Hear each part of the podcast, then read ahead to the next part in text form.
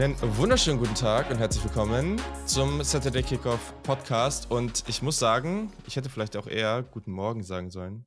Ja, das wäre vielleicht besser gewesen. Denn es ist 7.53 Uhr und wir nehmen auf. Das ist auf jeden Fall sehr, sehr ungewohnt. Seht es uns nach, falls wir etwas müde klingen. Wir haben da gerade schon ein bisschen drüber gesprochen. Dass es, man, man, muss sich schon anders pushen um die Uhrzeit, auf jeden Fall. Ähm, und wir haben euch davon erzählt, es wird jetzt zwei gesplittet praktisch, unser ganzes Programm. Heute gibt es die Picks für die Woche 3. Wir sind wieder zu dritt und hoffen, dass der Luca bald wieder am Start ist, aber er ist ja gerade noch verhindert und das ist auch völlig okay. Wir sind zu dritt am Start und äh, ja, guten Morgen, Yannick. Guten Morgen. Ich habe das ja eben auch schon gesagt. Das ist sehr, sehr früh, vor allem für jemanden, der eigentlich so einen relativ späten äh, Rhythmus hat wie ich durch meinen meinen Job immer. Ähm, aber ich gehe einfach nochmal ins Bett gleich und dann passt das schon. Hallo. Musst du durch, musst du durch deine Hündin nicht eh früh aufstehen? Ja, schon. Aber ähm, die kann auch mal ein bisschen länger schlafen als 7 Uhr. Also, beziehungsweise die macht dann auch zweites Schlafen. So. Das haben wir so etabliert. Als sie groß geworden ist, dann sind wir mal einmal früh rausgegangen, halbe Stunde, bisschen hier, bisschen da, bisschen pinkeln gehen und dann hat sie nochmal zwei Stunden gepennt. Chillig, okay. Ja, das ist natürlich auch okay. Sehr gut. Gutes Training. Und natürlich auf der anderen Seite der Kiel. Hallo, na? Guten Morgen in die Runde. Ja, es ist, es ist ungewohnt, auch für mich, der jetzt noch gar nicht so lange dabei ist, aber ähm, hat auch was. So ein bisschen so Frühstücksfeeling hier im Podcast. Yes, das stimmt. Und ja, erlaubt es uns natürlich dann auch erstens die Folge für euch früher rauszuhauen und dann habt ihr eben noch den Vorteil, oder wir haben den Vorteil, dass wir dann nicht zwei Abende die Woche für uns äh, vollhauen. Man soll sich ja auch ein bisschen um Freunde und Familie und andere Dinge im Leben kümmern. Deswegen hilft das an der Stelle auf jeden Fall. So, wir freuen uns. Lassen, ja. wir freuen uns sehr, dass wir einen weiteren Supporter bekommen haben. Das ist der Yannick Kremer. Vielen Dank, dass du am Start bist. Das ist sehr, sehr nice. Ähm, und genau, wenn ihr auch Bock drauf habt, dann kommt auf jeden Fall rein. Ähm, denn das ist einfach eine nice Community. Ihr könnt euch da entscheiden. Er hat zum Beispiel das 5 Euro im Monat Paket genommen. Das ist natürlich extrem cool, aber es geht auch für weniger. Also schaut einfach, was da für euch irgendwie reinpasst. Ne? Wir, wir verstehen das auch, ähm, wenn das generell zu, zu viel für euch ist oder so. Das ist gar kein Ding, aber genau.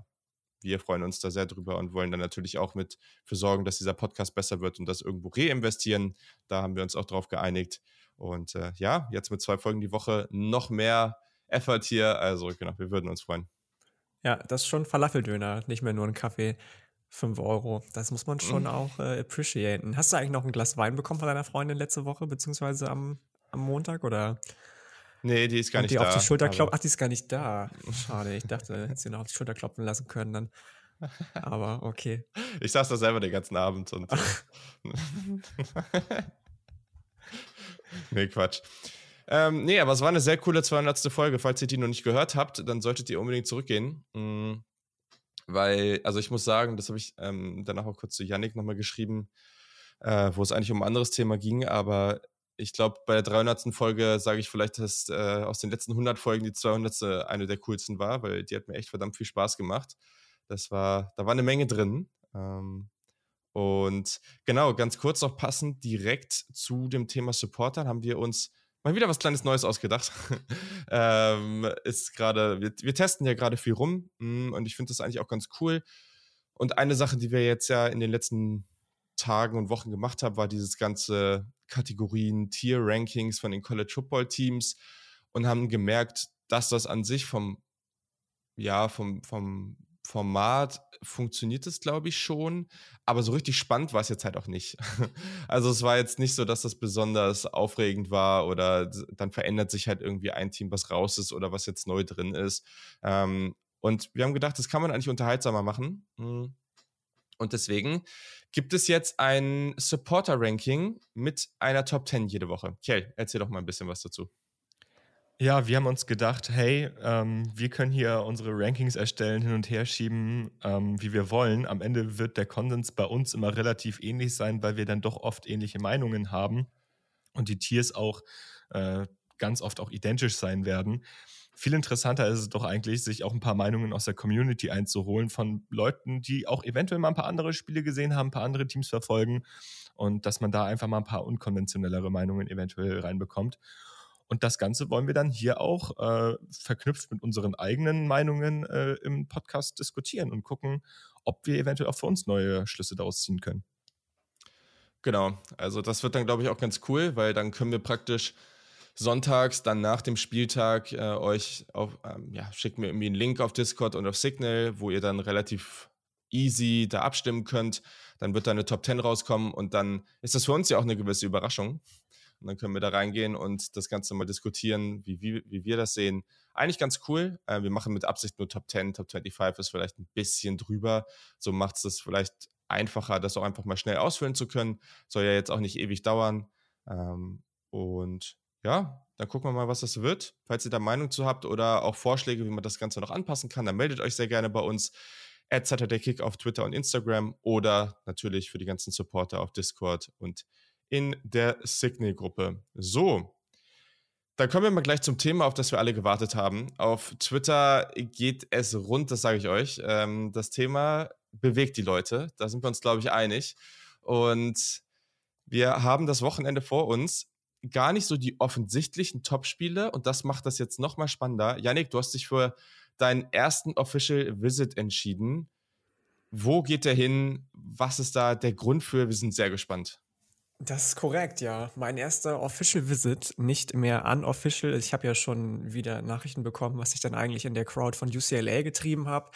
Ähm, ohne T-Shirt. Das war wild. Ähm, aber der erste Official Visit geht definitiv nach Seattle, Washington. Ähm, die spielen nämlich gegen die Michigan State Sp Spartans, eins der Top-Spiele dieses Wochenende, wenn ihr mich fragt. Beide mit tollen Coaches. Für mich geht es dahin natürlich als Official Visit, weil ich mir Washington angucken möchte, beziehungsweise Seattle, tolle Stadt, toller neuer Head Coach, der schon früh eine neue aufregende Kultur zu etablieren scheint, tolles Stadion, tolle Umgebung. Ähm, und da das für mich auch immer irgendwie mit reinzählt, beziehungsweise also, ne, mich wohlzufühlen, einfach da, wo ich bin und nicht irgendwo in einem kleinen Kaff zu versauern, ähm, ist mir das schon auch irgendwie wichtig. Washington beziehungsweise Seattle, Washington hat ja auch so einfach viel zu bieten. Die Huskies, ein sehr, sehr traditionsreiches Pac-12-Programm, das zwar vor einer nicht ganz gewissen Zukunft steht mit dem Exit von USC und UCLA. Man weiß auch nicht so ganz, wo es hingeht, aber auch da ist es dann ja spannend zu sagen, hey, man wird dann da Teil von was Neuem vielleicht und ähm, deswegen habe ich mich dafür entschieden, ähm, am Wochenende Purple und Gold zu tragen und ähm, ja, mir das Ganze so ein bisschen im Alaska Airlines Field mal anzugucken, was da so abgeht mit The Wave und was weiß ich nicht alles. Okay, ja, sehr spannend. Ähm, ein Team, was ja eigentlich vorher überhaupt nicht auf der Liste war, oder beide Teams waren nicht auf der Liste vorher. Ähm, das ist auf jeden Fall schon ein bisschen überraschend, auch wenn die anderen offensichtlichen Teams, äh, die viele im Rennen hatten, jetzt diese Woche gar nicht so die absoluten Topspieler haben. Vielleicht gibt es dadurch eine Chance auf ein Upset, wir wissen es nicht. Aber gleichzeitig trendet der Hashtag Yannick to MSU. Du hast auch schon die Offer von äh, Michigan State bekommen. Ähm, also ist das eigentlich nur ein Vorwand, um Michigan State dann potenziell zweimal angucken zu können? Oder geht es hier auch wirklich um die Huskies? Nein, nein, es geht schon wirklich um die Huskies. Natürlich ähm, schön zu sehen, wie sie sich dann gegen ein potenziell auch in der Contention sich befindendes Team schlagen werden oder würden. Ähm, ich bin ganz überrascht, dass das so ans Licht gekommen ist mit den, mit den Spartans, weil das eigentlich so ein bisschen in meiner ja, Geheimakte drin stand, quasi. Ähm, da scheint es irgendeinen sehr, sehr findigen Leaker und Sportjournalisten zu geben. Ich habe den Hashtag gerade vergessen, aber ich glaube, der ist schon öfter vorgekommen hier bei uns im Podcast, der das so ein bisschen ja, an, die, an, die, an die Wahrheit gebracht hat und ähm, kann man nur den Hut vorziehen, wo er seine Infos her hat. Gleichzeitig muss ich dann mal vielleicht mein Handy checken und überlegen, ob da irgendwas ähm, getrackt wird.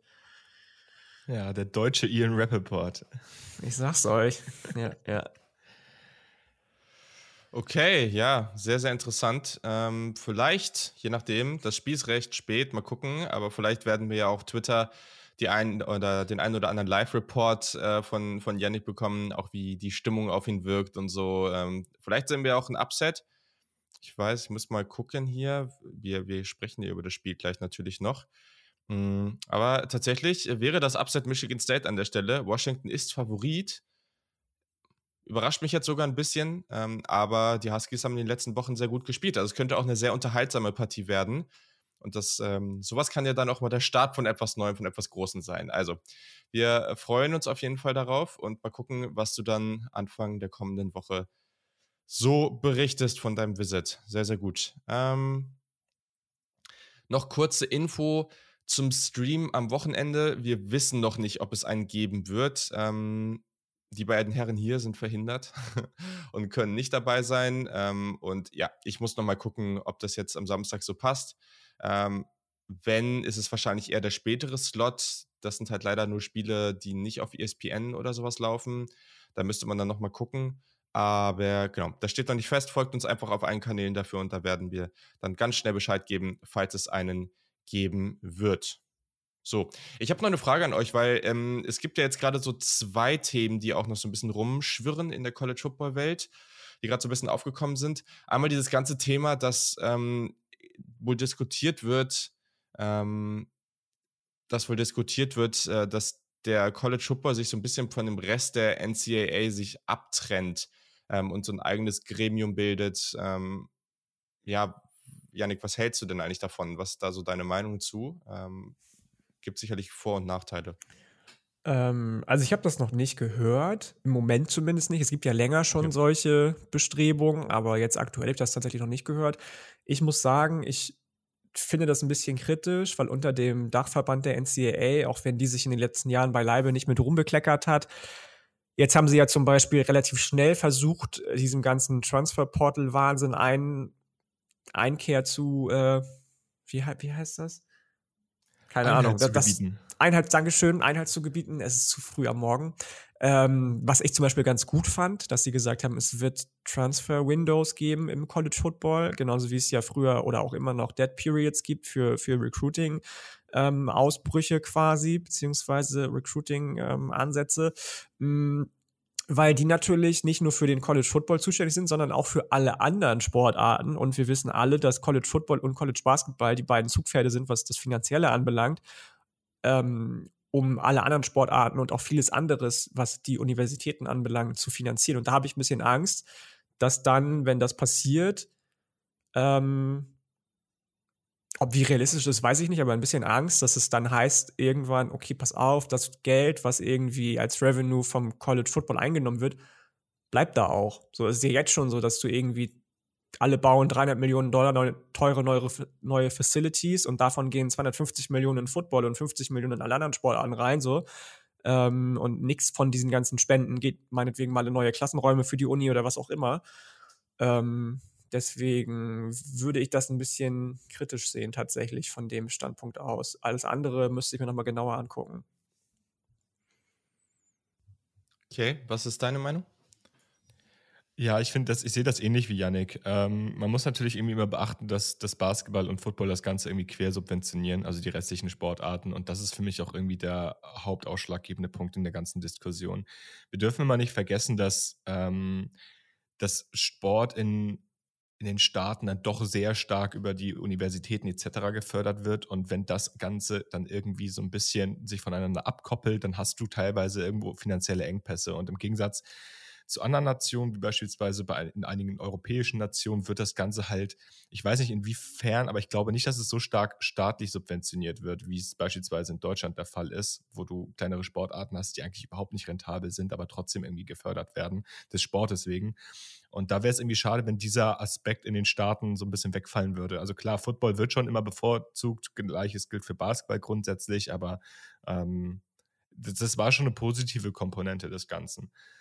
Grundsätzlich bin ich aber der Meinung, dass die NCAA auf jeden Fall keine Leverage hat. Also die NCAA ist nicht in der Position, da jetzt irgendwie äh, große Forderungen zu stellen. Also klar, die sind der Dachverband des Ganzen, aber das ging ja auch schon beim, beim ganzen Realignment los. Ähm, die, die Leverage liegt dann doch irgendwie bei den Conferences und bei den, bei den Teams, weil die sagen, okay, gut, wenn, wenn ihr das nicht macht, so wie wir das wollen, also mit, mit mehr Sonderregelungen etc., äh, dann machen wir halt unsere eigene Liga. Und wenn das halt passiert, dann sieht die NCA, so wie ich das mitbekommen habe, ziemlich machtlos aus. Also ja, schwierig. Ich würde es mir wünschen, dass es weiter so bleibt, wie es gerade ist, auch irgendwie so aus so einer gleichen traditionalistischen Sicht, aber es ist halt irgendwie mehr Hoffnung als, als Realität. Ja, ich glaube, wir müssen das noch mal ein bisschen abwarten. Ich kann das schon nachvollziehen. Also daher mal gucken, wie sich das entwickelt. Aber gab es auf jeden Fall jetzt ein paar Berichte. Das Thema kommt jetzt gerade so ein bisschen stärker auf. Ähm, ja, aber das ist ja sowieso, also das, dieses ganze Shake-up, was angefangen hat letztes Jahr mit dem äh, Wechsel in die SEC von Texas und Oklahoma, dass die Teams machen, was sie wollen ähm, und auf diese ganzen Traditionalismen keinen feuchten Kehricht mehr geben. Dann weitergegangen ist jetzt eben mit dem Wechsel von USC und UCLA in die Big Ten. Jetzt habe ich gerade gestern, glaube ich, gestern Abend spät einen Tweet gelesen von, ähm, von irgendeiner Radio-Station in den USA, die Jerry Maguire interviewt haben, also den neuen Headcoach von Texas Tech, der gesagt hat, ähm, das, was er hört, in den nächsten Wochen, Monaten wird es noch mehr Conference Realignments geben. Also das ist eh wild. Ja. Da brauchen wir uns, glaube ich, nichts vormachen, dass da irgendwas unmöglich ist. Und wenn die NCAA dann irgendwann kein, kein, ähm, na, kein, kein, kein äh, Mitspracherecht mehr hat, sage ich mal, bei sowas, was sie jetzt anscheinend eh schon weniger zu haben scheint, dann ist es halt so. Yes, und dann wurde auch noch die Serie, geplante Serie von Oklahoma mit Georgia und mit Tennessee in den nächsten Jahren gecancelt. Ähm, da gab es auch ein Spiel, glaube ich, für, das komm für die kommende Saison und dann irgendwie in den nächsten Jahren. Ähm, kann noch mal kurz gucken. Also Georgia sollte gegen Oklahoma in genau 2023 und 2031 spielen. Hm. Und die wurden jetzt abgesagt. Mal gucken, was das bedeutet. Aber es könnte natürlich sein, dass das so ein Hint darauf ist, dass sie wirklich versuchen, äh, Oklahoma und Texas sehr viel früher reinzubekommen, was ja eh der Plan ist. Ne? Also ich glaube, ursprünglich sollten sie erst weiß gar nicht, 2025 oder sowas reinkommen, 2024. Ähm, also der Plan ist vielleicht dann auch einfach zu gucken, dass man das Ganze noch früher hinbekommt und das ist vielleicht so ein indirekter Deut darauf. Aber auf jeden Fall wird es diese Partien so jetzt erstmal nicht geben. Ja, Barmer und LSU haben sie auch gecancelt jetzt. Also direkt im Anschluss ähm, wurden dann noch mehr Partien gestrichen. Mhm. mhm.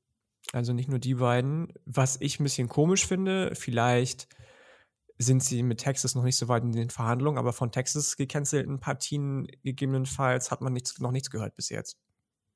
Ja.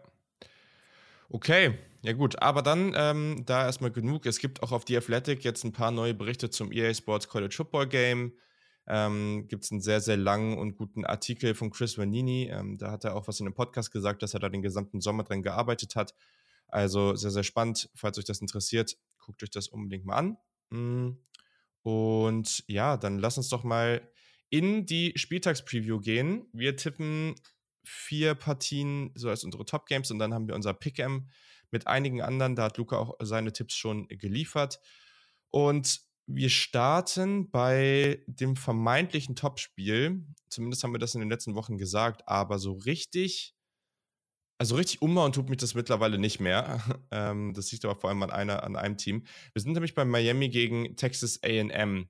Das Spiel ist um 3 Uhr von Samstag auf Sonntag. Das ist natürlich auch etwas, was nicht unbedingt hilft. Ihr könnt es aber auf ESPN gucken und Texas AM ist ein 5,5 Punkte Favorit. Okay, ähm, was sind so die wichtigsten Aspekte in dieser Partie für dich? Ich fand es erstmal erschreckend, dass Texas AM nach der letzten Performance überhaupt Favorit ist gegen ein Miami-Team, was bisher vielleicht nicht krass überzeugt hat auf allen Ebenen des Feldes, aber auf jeden Fall besser aussah als das, was Texas AM da gemacht hat. Ähm, ich finde, Miami sieht aktuell ganz okay aus oder aktuell ganz stabil aus, ähm, kann offensiv den Ball besser bewegen, als vielleicht einige gedacht hätten. Auch ein Tyler Van Dyke, der gut aussieht, noch einige Fehler hat, aber vielleicht nicht ganz konstant ist, ähm, wie man es sich vielleicht aus so einer äh, Draft-Perspektive wünscht.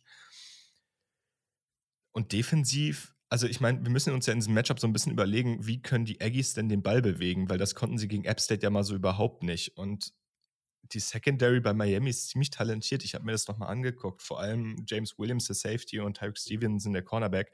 Einfach zwei echt starke Spieler, mit die besten auf ihrer Position in der ACC. Und wenn du im Passspiel eh schon nicht explosiv bist, so wie AM, dann frage ich mich, wie du halt in so einem Matchup den Ball bewegen möchtest. Also AM muss irgendwie den Ball laufen, um Punkte zu generieren. Ähm, das hat Miami bisher auch noch ganz gut stoppen können.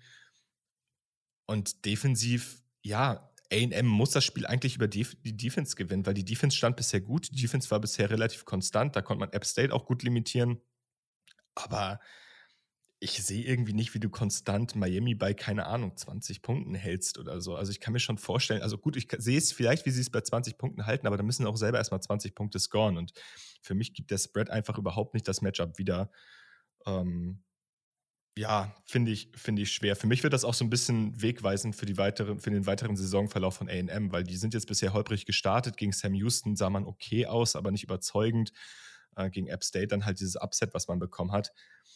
Ähm, während Miami halt ganz anständig gestartet ist. Auch bisher noch nicht die Competition gespielt hat, beispielsweise mit Kent State und äh, die man jetzt vielleicht spielen sollte am Anfang der Saison, um das Team zu evaluieren. Aber für mich geht Miami eigentlich als Favorit in die Partie. Okay. Janik, siehst du das auch so?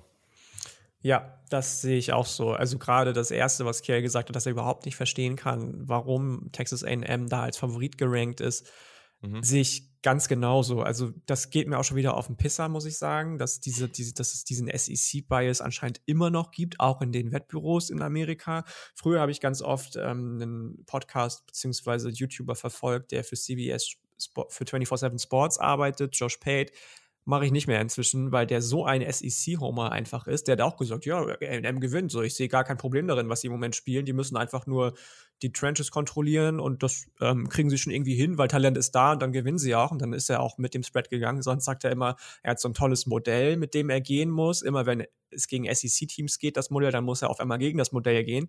Ähm, deswegen, nee, ich sehe das ganz ähnlich wie Kiel. Das ist ähm, auf keiner Seite des Feldes im Moment überzeugend, was AM macht, wenn du mich fragst. Ja, die Defense ist talentiert, aber auch nicht so krass stark. Ähm, Haynes King, habe ich letzte Woche schon gesagt, ist irgendwie kein Quarterback, den ich meinem äh, dem ich mein Kind anvertrauen würde, so. Der lässt sich so oft sacken, wirft so viele kurze Pässe einfach. Ähm, es hat auch jetzt schon Max Johnson Raps in der, in der ersten Unit bekommen, also man weiß noch gar nicht, wer, wer spielt. Ähm, die O-Line ist noch nicht die, die sie sein sollte für Jimbo Fischer. Ich habe auch letzte Woche schon gesagt, ich sehe keinen Progress in Jimbo Fischer, Fischers Coaching-Ansatz. Seitdem er Head Coach ist, ist immer das Gleiche, was er macht. Und das ist einfach outdated seit 2013, mhm. seitdem Jameis Winston mit ihm mit FSU den Netty gewonnen hat.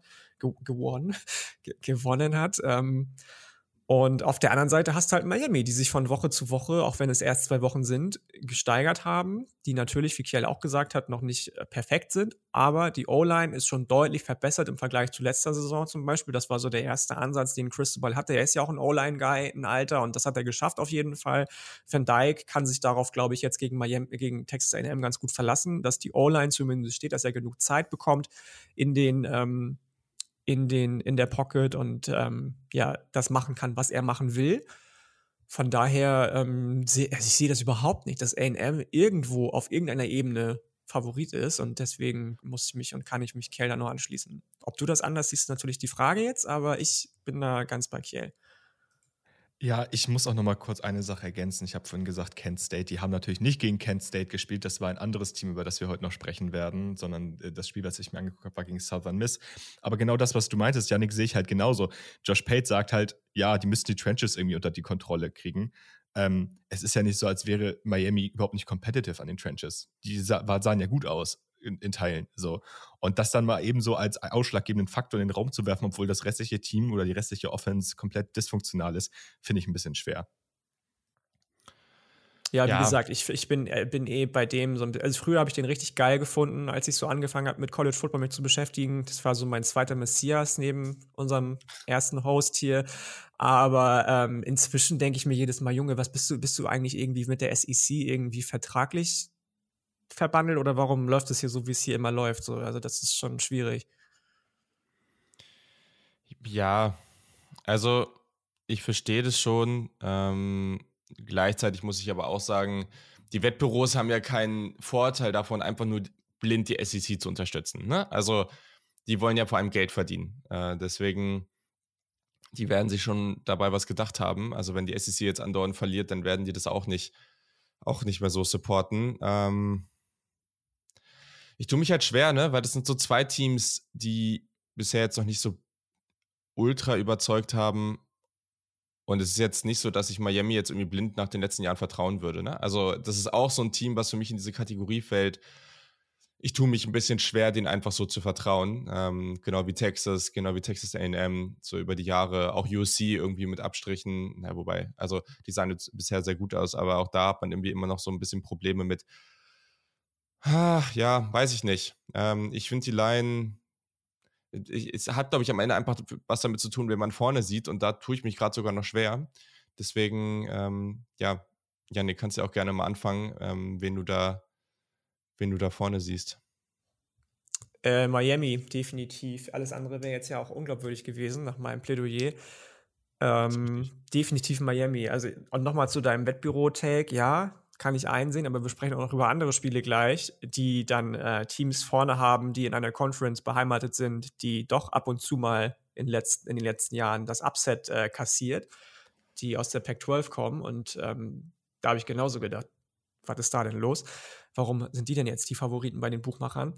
Ähm, aber ja, nee, ich sehe Miami vorne. Ich weiß gar nicht so genau mit wie vielen Punkten, weil am Ende so sold auf Van Dyke bin ich dann auch noch nicht, als dass ich dem irgendwie 30, 35 oder 40 Punkte zutraue, was ich schon einige Male gelesen habe jetzt in den äh, Previews oder gehört habe in den Previews aus, aus Amerika. Aber ich glaube, dass es am Ende definitiv ähm, gegen den Spread geht, dass Miami gewinnt und was, lass sie mit einem Touchdown gewinnen, lass sie irgendwie 19 zu 12 oder 13 gewinnen. Ich sehe einfach nicht, wie AM, die natürlich das Problem haben, dass die Skill Position mit Ausnahme von Divon Achani relativ ähm, ja jung besetzt ist, sage ich mal. Viele mhm. Freshmen, viele Sophomore, äh, die noch keine Erfahrung haben, bis hin zu wenig Erfahrung und dann natürlich mit einem neuen Quarterback das Ganze eh schwierig ist, immer Chemie zu finden.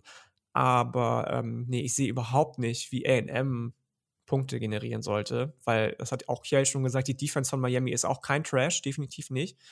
Und ähm, deswegen bin ich bei Miami mit, was habe ich gesagt, lass es 19-13 ausgehen. Ja, ich gehe auch mit Miami, aber ich bin da, ich bin da nicht ganz so hoch wie Yannick. Ich glaube, das wird so ein Field Goal Unterschied am Ende werden, sprich drei Punkte. Mm, und ich glaube auch, dass es Low Scoring wird. Also ich denke mal, so ein 2017 ist realistisch. Okay, ja, dann gehe ich jetzt mal dagegen und sage, dass das jetzt so das Breakout-Game für Texas AM wird. Ähm, am Ende haben die einfach auch mehr Talent. Deswegen setze ich hier auf die Aggies und mal gucken, ob, das, äh, ob ich mich dann am Ende ärgere darüber. Aber ich sage, sie gewinnen mit einem Touchdown. Ist das so, dass äh, AM noch mehr Talent hat als, als, als Miami? Ja, die Recruiting-Class 2022 war krass, aber die von Miami war auch nicht schlecht und die 21er war auch gut. Naja, also vom Recruiting Rankings, aber jetzt generell über die letzten Jahre, also ich meine, klar, die 22er-Klasse hat ja noch gar nicht so viel Einfluss darauf, ähm, aber auch in der 21er-Klasse waren, ja, war kein riesiger Unterschied, aber AM war höher. Ähm, 20er-Klasse kann ich auch nochmal gucken. Da war AM dann nochmal deutlich höher als Miami kann jetzt einfach so weitermachen hier. Okay, 2019 okay, okay. war Texas A&M auf 4 und Miami war auf 27. Also ja, ja, gibt, schon, gibt schon einen Unterschied. Ja. Ähm, aber ja, ja ich meine, also, weil die ja auch viele Transfers rangeholt haben, die talentiert sind in Miami. Und aber klar, fairer Take, definitiv. Das war auch mehr so ein, so ein kleiner, äh, so eine, eine rhetorische Frage. Ja. Okay, ja, dann haben wir ja hier schon mal die ersten Unterschiede. Das ist ja auch mal ganz spannend. Ähm, und dann gehen wir weiter zur nächsten Partie. Und das ist für mich, ja, wobei, ich finde es eigentlich sehr, sehr cool, dass wir zwei coole Partien diese Woche, die auch ein bisschen Fokus bekommen werden, im Nordwesten der USA haben. Weil eigentlich ist das so, ja, vielleicht mit die coolste Gegend in den USA, wie ich, wie ich oft finde. Also ich mag den Vibe da auch irgendwie bei, bei den Spielen, ähm, coole Stadien. Ähm, Wäre ich nicht in Ohio gewesen, dann würde ich mich fanmäßig vielleicht auch mehr da oben auf, aufhalten. Oregon habe ich ja früh, ganz, ganz früher auch sehr, sehr stark gefeiert. Deswegen fangen wir auch im Autzen Stadium an. Die Nummer 12 BYU ähm, kommt nach, äh, kommt ins Autzen Stadium ähm, zu den Oregon Ducks, die die Nummer 25 sind. Und die sind trotz alledem ein dreieinhalb Punkte Favorit, konnten sich ja wieder ein bisschen fangen nach dieser ersten Niederlage gegen Georgia, haben danach aber auch kein besonders gutes Team gespielt. Das Ganze findet um 21.30 Uhr statt und ist auf Fox zu sehen. Ähm, okay, wir haben jetzt hier in Oregon, die ja gegen Georgia wirklich, wirklich nicht gut aussahen. Ähm, und jetzt spielt man natürlich nicht gegen Georgia, aber man spielt trotzdem gegen ein gutes Team, ein physisches Team. Glaubst du, dass sie jetzt hier einfach wieder zeigen, okay, wir sind immer noch ein sehr, sehr gutes Team, wir sind die Ducks, wir haben viel Talent, hier setzen wir ein Zeichen oder glaubst du, das wird auch hier sehr schwer? Ja, ich finde es schwierig, aber ähm, das Ding ist, sie haben jetzt gegen Eastern Washington so einen leichten Confidence-Win irgendwie einholen können. Ja. Wenn man sich aber mal anguckt, wie das Ganze zustande gekommen ist, gerade offensiv war da nichts, was mich jetzt vom Hocker gehauen hat. Also einfach mal um so ein Stat hier in den Raum zu werfen. Bo Nix hatte eine Average Depth of Target von 2,7 Yards. Das war ein purer Game Manager in dem Spiel. Ähm, des Weiteren fehlt mir einfach so ein, so, ein, so ein offensiver Spieler, der da einfach so raussticht in der Offense. Also es gibt nicht diesen einen klaren Difference-Maker in meinen Augen auf dem Level. Ähm, weshalb ich glaube, man, man wird offensiv schon irgendwie sein Ding machen können, aber ich, mir fehlt da dieses Splashige, um beispielsweise im Shootout irgendwie mithalten zu können. Mhm. Defensiv kann man jetzt irgendwie zeigen, dass Georgia so ein gleicher Ausrutscher war. Ähm, das sollte man vielleicht hinbekommen, wird aber schwer gegen eine BYU-Offense, die eigentlich ganz gut ausgelegt war. Und ich glaube, wir reden vielleicht ein bisschen zu wenig über Jaron Hall. Ich meine, der hat unglaublich viel Zeit in der Pocket, aber der hat jetzt vergangenen Spieltag gegen Baylor ohne seine vermeintlichen Top 2 Wide right Receiver gespielt und sah trotzdem echt gut aus und konnte trotzdem genügend Punkte aufs Feld bringen. Ähm, fand ich echt stark und zeigt auch eigentlich, wie stark BYUs offensives Scheme ist, dass sie trotzdem immer wieder Punkte aufs Feld bringen, ihre, ihre Spieler in Space bringen. Ähm, das, macht schon, das macht schon Spaß. Und auch defensiv ist BYU jetzt gar nicht so verkehrt. Also das war gegen Baylor jetzt auch nicht verkehrt, was sie da gemacht haben. Deswegen finde ich, dass das am Ende vielleicht knapper werden, als es, als es viele denken, so von den Namen her. Ähm, für Dan Lanning wird es irgendwie so eine, ja, das wird so ein, so, so ein, so ein Make Game fast schon für, mhm. die, für, die, für den Rest der Saison. Ich meine, es ist out of conference, das heißt, es hat nicht so viel Bedeutung jetzt für die Pac-12, aber zeigt trotzdem schon so ein bisschen, wo der Weg für Oregon diese Saison hingehen sollte. Janik, stimmst du zu? Du bist ja eigentlich auch immer relativ hoch auf, äh, auf BYU, wenn man so das ja, über die Zeit ja. verfolgt. Stimmt, ist tatsächlich richtig und ich kann dem auch wieder nur zustimmen. Also ähm, das, was der Lanning so als Ansatz mitgebracht hat, hat mir ja super gut gefallen. Ich habe ihn ja nicht umsonst in unserer Preview als, als Coach of the Year-Kandidaten gebrandmarkt. Vielleicht hängt ihm das so ein bisschen hinterher. Vielleicht hat er den Podcast gehört, das weiß ich nicht, und äh, ist an dem Druck schon zerbrochen.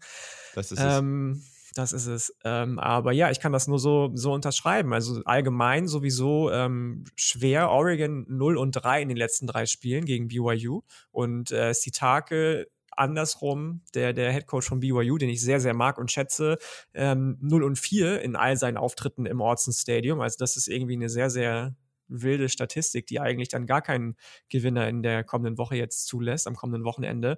Aber ähm, ich muss auch da, wie gesagt, mit Kiel mitgehen. Trotz dessen, dass Oregon ein katastrophales erstes Spiel gegen Georgia abgeliefert hat. Das Spiel jetzt letzte Woche mehr so ein Cupcake-Rebound-Spiel ähm, war ähm, ist mein Favorit gegen BYU, die an 12, glaube ich, mhm. gerankt sind. Ich verstehe es tatsächlich einfach nicht. Ich verstehe es nicht. Und ähm, vielleicht kommt das aber BYU zugute, weil sie 12 und 9 sind äh, in der Zeit, in der Sitake da ist, wenn sie gegen äh, besser gerankte Opponents gespielt haben, also der Underdog waren.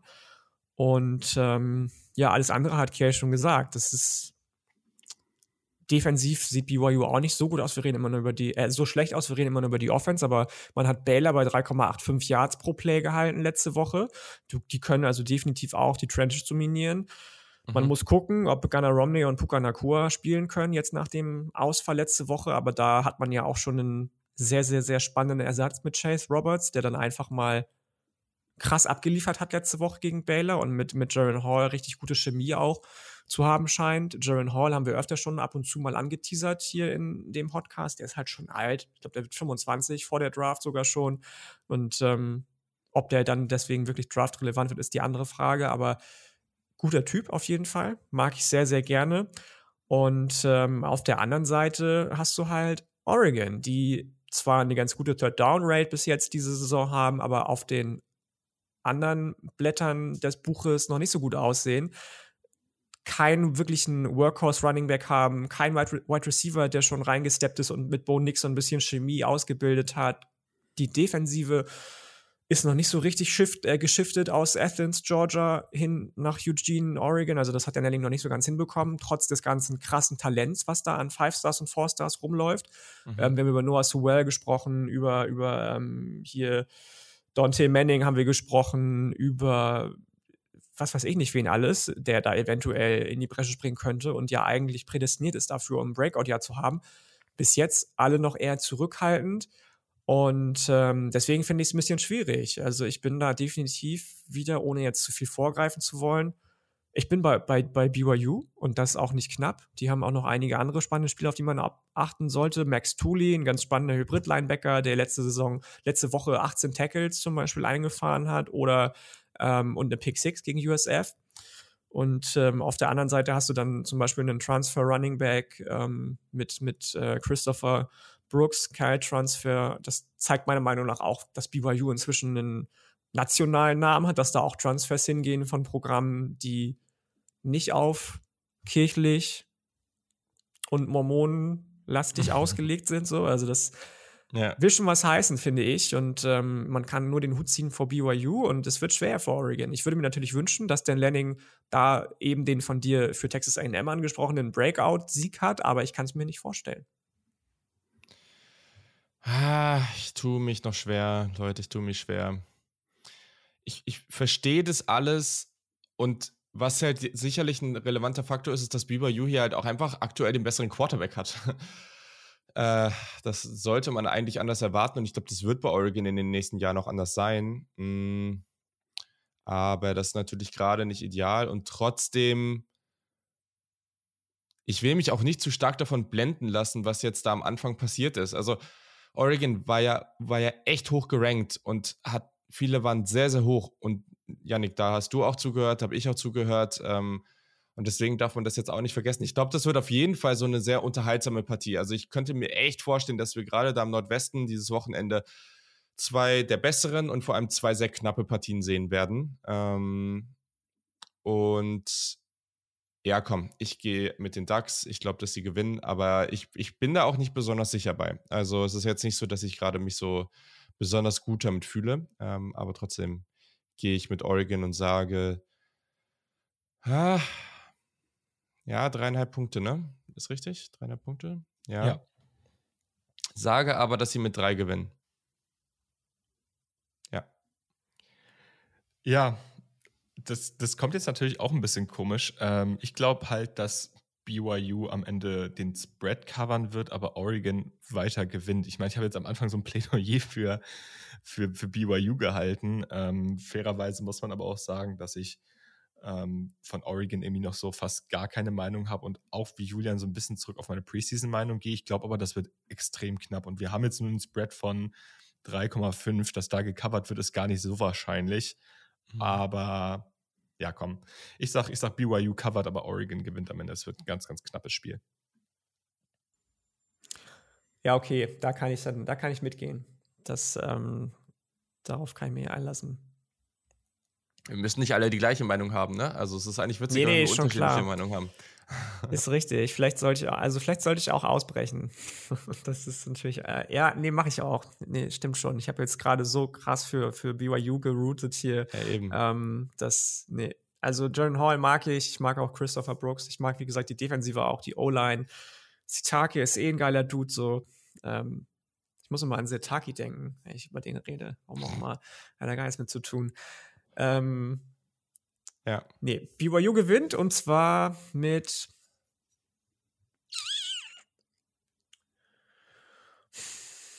BYU gewinnt mit 27 zu 18.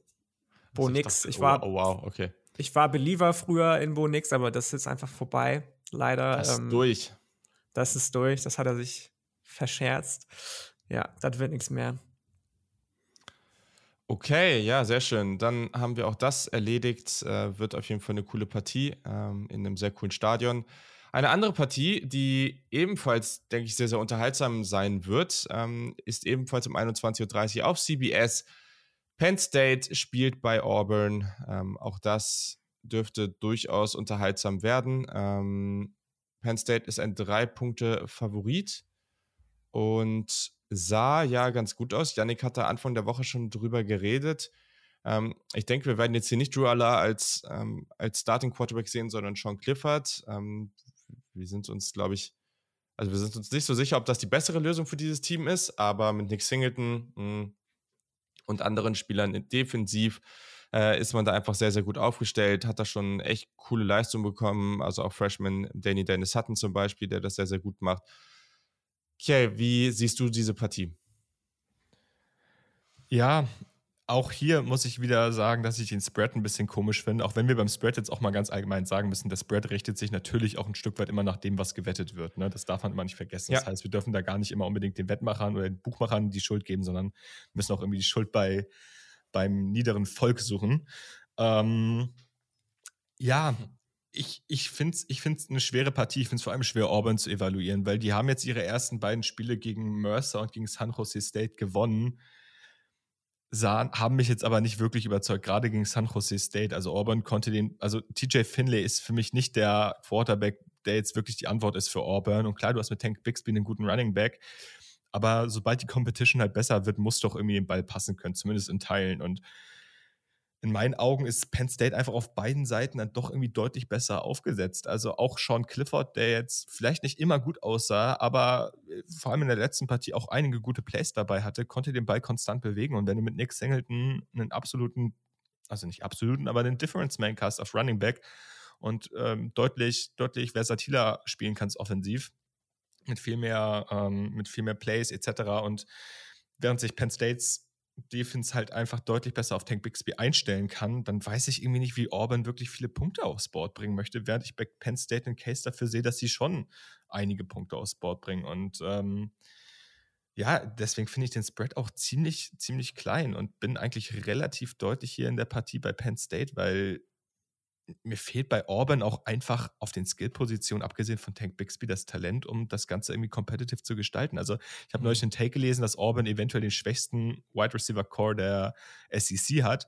Soweit würde ich vielleicht nicht gehen, aber ich sehe schon, warum man das sagen kann. Und ich sehe die auf jeden Fall da Bottom 5 in der SEC, was sowas beispielsweise angeht. Und ja, ich glaube, wir werden von Auburn, also Auburn ist jetzt 2-0 in die Saison gestartet, aber das äh, kann auch ganz, ganz schnell the other way around gehen. Und ähm, ja, ich bin relativ deutlich bei Penn State und frage mich, warum der Spread so klein ist. Ja. ja. Ich, ich kann mir vorstellen, dass Janik das ähnlich sieht. Ja, also ja, auf der einen Seite ja, ich mag, was bei Penn State passiert. Ich glaube auch ähnlich wie du, Julian, dass wir Sean Clifford weiter als Starting Quarterback sehen, dass Drew Ella immer wieder reingeworfen wird, immer wieder zeigen kann, sich mhm. showcasen kann, was er eigentlich äh, für ein heftiges Talent ist, aber dass er vielleicht erst gegen Ende der Saison startet oder erst nächste Saison starten wird, was für mich auch völlig fein wäre, wenn es weiterhin so gut läuft mit dieser, dieser Konstellation, die James Franklin sich da ausgedacht hat. Ähm, das Talentlevel bei Penn State ist im Moment deutlich höher als bei Auburn gehe ich total mit. Womit ich mich schwierig tue, die abzuschreiben, ist die Defensive von Auburn. Die haben einfach heftige, heftige Spieler teilweise in der Defensive. Ob das jetzt Derek Hall auf Linebacker ist, ob das Owen Papo auf Linebacker ist, ob das, ähm, pff, lass mich lügen, wie heißt nochmal der, der, der Defensive End? Äh, Moment, ich muss mal kurz in meinen Sheet reingucken hier. Äh, Kobe Wooden ist der, der ähm, mhm. sehr, sehr talentiert ist. Ich mag da, ich mag Brian Hasen nicht so gerne, aber ich mag, was bei Auburn defensiv passiert, was da immer noch an Spielern rumläuft, an sehr erfahrenen Spielern rumläuft. Das kriegen sie immer noch gut hin. Jeffrey Barr war letzte Saison, glaube ich, der Nummer 1 Juco äh, Recruit, den sie für sich gewinnen konnten. Aus Frankreich kommt der. Ähm, tolle, tolle Leute, die da rumlaufen. Auch die Secondary ist nicht so schlecht und das wird definitiv bis jetzt die größte Challenge, die die Offensive von Penn State ähm, bekommt. Deswegen bin ich auf der einen Seite zwar, weil ich offensiv auch gar keinen Gameplan einfach sehe bei, bei Auburn, auch wenn sie zwei krasse Runningbacks haben mit, mit äh, Tank Bixby und Jacques Hunter, den ich fast noch geiler finde irgendwie. Ähm, aber defensiv wird es schwer für Penn, äh, defensiv wird schwer, ähm, da irgendwie gegenzuhalten gegen die Defensive von Auburn für Penn State. Und deswegen bin ich zwar bei Penn State, aber nicht so deutlich. Ich glaube, dass es das, das erste Mal wird, dass James Franklin sich umgucken wird und sagen wird, oh hui, was ist da denn? Was passiert denn hier gerade? Ähm, und das Penn State, ich muss mal kurz auf die Line gucken. Was, war, was ist die Line? Vier? Ähm, ich habe gerade 2,5 bei ESPN stehen.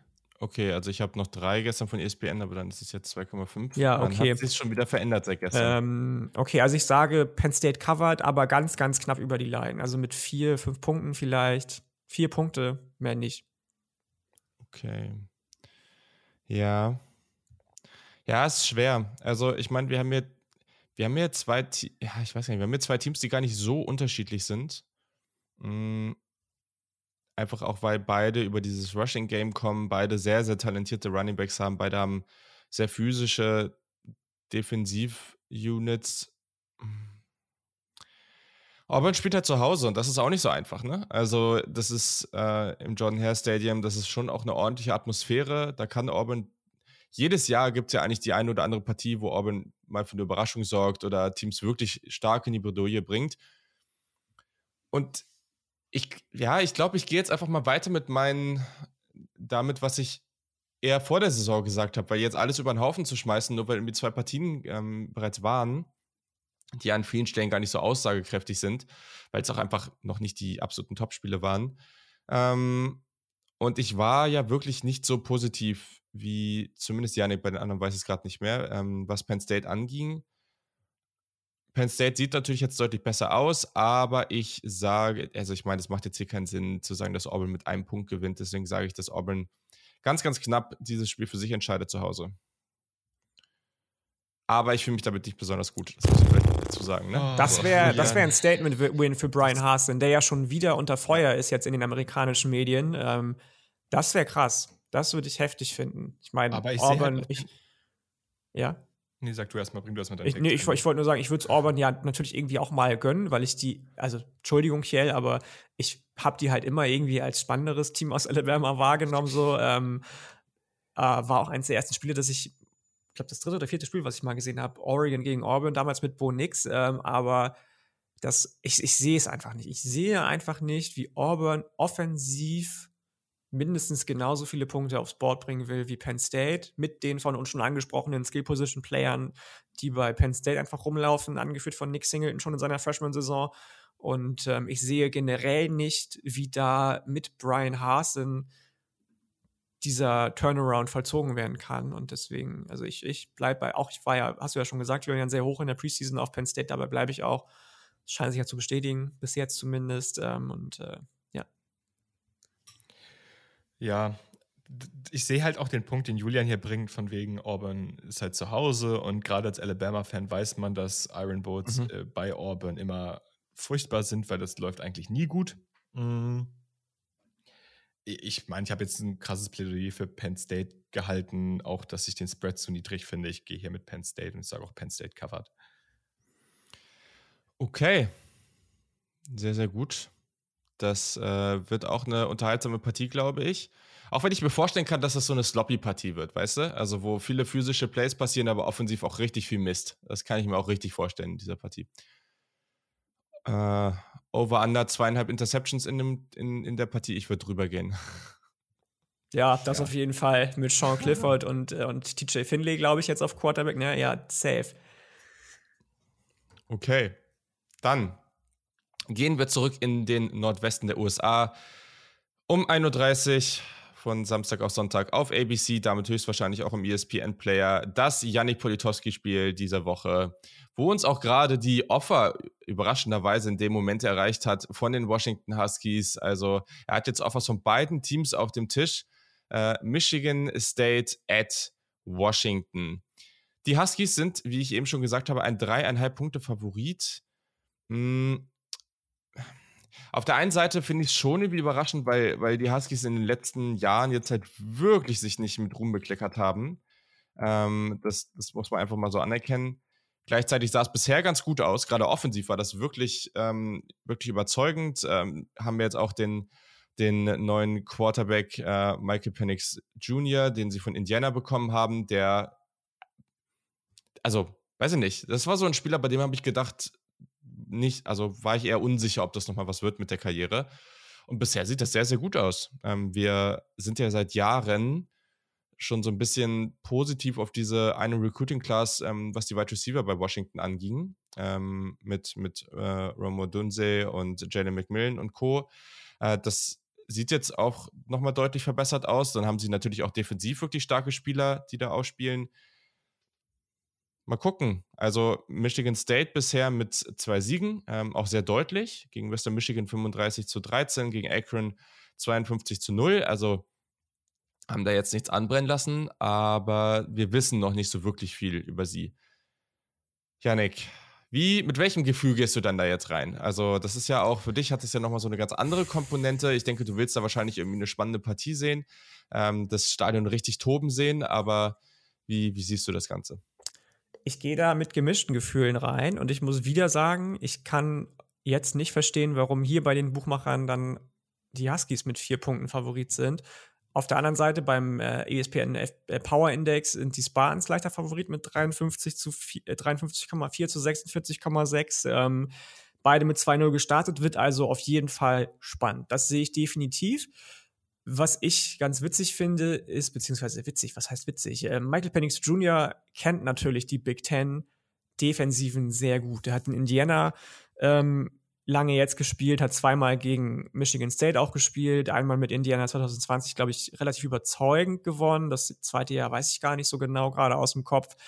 Ähm, das ist natürlich schön dass er da ähm, sich auf jeden Fall, ja, ich sag mal, auskennt mit der Defensive, die er dann wahrscheinlich spielen wird, gegen die er spielen wird. Auf der anderen Seite ist er ein relativ statischer Quarterback, wenn du mich fragst, auch wenn ich sehr genieße, dass er nochmal so ein bisschen so einen dritten Frühling hat in seinem äh, gefühlt 37. College-Jahr nach Verletzung jetzt.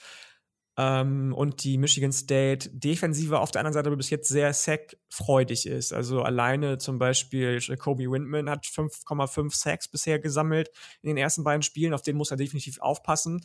Der darf definitiv nicht einmal zu oft durchkommen durch die O-Line. Ähm, und Peyton Thorne bei den Michigan State Spartans überzeugt mich noch nicht so, muss ich sagen. Hat schon die ein oder andere Interception zu viel geworfen, wenn du mich fragst. Ich mag Jalen Berger und Jarek Broussard beide gerne als neue Rushing Attack der Michigan State Spartans, aber das ist schon auch noch nicht so gut wie das, was Kenneth Walker alleine gemacht hat letzte Saison. Ähm, also bei den Spartans sind auf jeden Fall noch einige, ähm, ja, einige Fragezeichen, die ich nicht unbedingt als große Fragezeichen betrachte. Ich glaube, das wird ein sehr enges Spiel. Ich mag zum Beispiel Jeremy Bernard, ein Freshman Wide Receiver, definitiv ein Player to watch für mich, äh, sehr, sehr gerne, der bis jetzt gute und viele Snaps bekommen hat von Mel Tucker. Auf der anderen Seite so ein newly emerged Running Back bei den, bei den Huskies, Wayne Taula Papa. Ähm, den hatte ich gar nicht auf dem Schirm vor der Saison, muss ich gestehen. Bis jetzt Lead Running Back bei den, bei den Huskies unter der, der, neuen, der neuen Offense von Kalen DeBoer. Ähm, wird ein spannendes Spiel, wird ein enges Spiel. Ich glaube, am Ende sorry Jabti, sorry lieber Basti, ähm, dass die Huskies mir einen Gefallen tun werden und ein gutes Spiel offensiv und defensiv zeigen werden und das Ding am Ende gewinnen werden. Ob mit oder gegen die Spread, da muss ich noch kurz in mich gehen. Ich gucke mir auch gerade so ein paar Bilder hier von, vom Campus der University of Washington an. Äh, sieht doch ganz nett aus. Ist ja eh generell sehr nett gelegen. Sowieso ähm, da direkt am Wasser, mega, mega schön. Ist echt ein absoluter Traum. Hammer. Und krass, hier ist irgendwie so ein University of Washington Life Science Building. Das müsst ihr mal eingeben, das sieht völlig crazy aus. Kann ich empfehlen. Sieht sehr nice aus. Okay, gut. Anderes Thema. Ähm, ja, mal gucken. Also, das würde natürlich bedeuten, dass du da auch so mit so einem Heimsieg. Ich hoffe einfach, dass die Stimmung da sehr geil wird und ähm, was, äh, was wir dann da so sehen werden. Mal gucken. Aber ich glaube, es wird auf jeden Fall unterhaltsam. Ähm, keine Ahnung, ob das auf dem Level unterhaltsam wird wie letztes Jahr zum Beispiel Michigan gegen Michigan State. Das war ja so ein richtig heftiges Spiel einfach. Aber ich glaube schon, dass das stark hin und her gehen kann. Und Michael Penix Jr. hat ja auch einen gewissen Hang zu Drama, ne? Wenn wir da auf die äh, auf die Saison, auf die Covid-Saison zurückblicken äh, gegen Penn State, äh, da, da war ja was. Wer sich nicht dran erinnern kann, guckt euch das gerne nochmal an. Kjell, wie ist dein Take? Ja, ich finde es ich find's ganz interessant. Also ich finde, Michael Penix sieht bei Washington schon wieder deutlich konfidenter aus, als er es noch bei mhm. Indiana getan hat. Und da habe ich mich so ein bisschen die, halt mir auch ein bisschen die Frage gestellt, woran liegt das? Und du hast die beiden äh, Sophomore Wide Receiver schon angesprochen, die beide einen Schritt nach vorne gemacht haben. Ich finde aber auch Washington, Washingtons Line sollte man echt nicht unterschätzen. Die machen bisher einen wirklich guten Job und Michael Penix hat echt viel Zeit in der Pocket. Einfach mal so eine Beobachtung, die ich, die ich dabei hatte. Und jetzt werden die halt das erste Mal krass gechallenged von einem wirklich starken Michigan State Pass Rush. Und das ist für mich irgendwie auf beiden Seiten irgendwie so ein bisschen das, das Matchup to watch, so an den Trenches, was in diesem Spiel vielleicht ausschlaggebend, ausschlaggebend sein wird, weil auch bei Michigan State muss man ja sagen, klar, die sind e-, offensiv nicht mehr so explosiv, äh, weil da halt ein Kenneth Walker fehlt, aber gerade Jalen Burger, der hat immer noch 6,7 Yards per Attempt. So, der, der läuft trotz, die laufen den Ball trotzdem gut. Das ist individuell nicht so stark, wie es vorher war, aber sie können den Ball immer noch gut laufen. Und mit einzelnen Deep Shots von Peyton Thorne, Yannick meint, er überzeugt ihn noch nicht so ganz, mich auch nicht, aber das ist halt auch irgendwie so ein bisschen dem Scheme geschuldet. Wenn du halt immer wieder einzelnen Shot-Plays nimmst auf, auf tiefe Receiver, kann das auch mal in die Hose gehen. Und ähm, ich bin jetzt mal gespannt, wie das Ganze sich so auswirkt, weil Michael Penix, wie schon gesagt, hatte bisher noch nicht so die die krasse Challenge ähm, und wird das jetzt das erste Mal wohl sehen. Und ähm, ja, ich bin dann doch ein bisschen, ich gehe dann doch ein bisschen konservativer vielleicht, ähm, obwohl ich glaube, der Spread ist gern Washington, ähm, dann gehe ich gar nicht konservativ und ich glaube nämlich am Ende, dass äh, Michigan State gewinnen wird. Okay. Ja, also ich, ich bin äh, bei, also ja, Kiel hat viel Richtiges gesagt, so, ähm, aber der Punkt bei Michael Penix Jr. ist, glaube ich, was wir alle vergessen, oder ich weiß gar nicht, ob du das noch sagen hättest wollen, Julian, der kennt halt Kalen DeBurr sowieso. Der war ja auch schon sein Offensive Coordinator, wenn ich mich nicht täusche, bei Indiana. Und das hat ja schon mal sehr, sehr, sehr, sehr gut geklappt. Und das spielt da höchstwahrscheinlich auch mit rein, dass er einfach auch deswegen so einen Push of Confidence bekommen hat, dass der gesagt hat, hey, okay, wenn ich nicht meinen Quarterback bekomme von Fresno State, will ich meinen alten Quarterback aus Indiana und den geoffert hat im Transfer Portal und der natürlich sofort gesagt hat, hey geil, wenn ich bei dir wieder Fuß fassen kann, dann komme ich natürlich zu dir nach Washington, nach Seattle und ähm, das kann, glaube ich, für Washington diese Saison ein ganz, ganz ausschlaggebender Faktor sein, warum die eine gute Saison spielen werden. Bin ich fest von überzeugt. Auf der anderen Seite, stellt euch mal vor, Jalen Burger wäre noch bei Wisconsin. Was wäre das bitte für ein krasses Two-Headed Monster, ey, mit Braden Allen und dem auf Running Back. Mhm. Naja, gut, da gab es ja auch ein bisschen ja, ja, klar. Probleme mit ihm. ne? Also da ja. ist die Frage, ob sich das wieder eingerenkt das hätte. Das stimmt, das stimmt. Ja, genau, ist richtig. Kellen DeBoer war 2019 ähm, Offensive Coordinator und Quarterback Coach bei den Indiana Hoosiers. Mm, ja, ich tue mich ganz, ganz schwer in dieser Partie, muss ich echt sagen. Ich finde es sehr, sehr schwierig, das einzuschätzen. Mm. Ich glaube, das wird extrem knapp. Ich glaube, das wird ähm, heftiges Hin und Her. Ich weiß gar nicht, was das Over-Under in dieser Partie ist.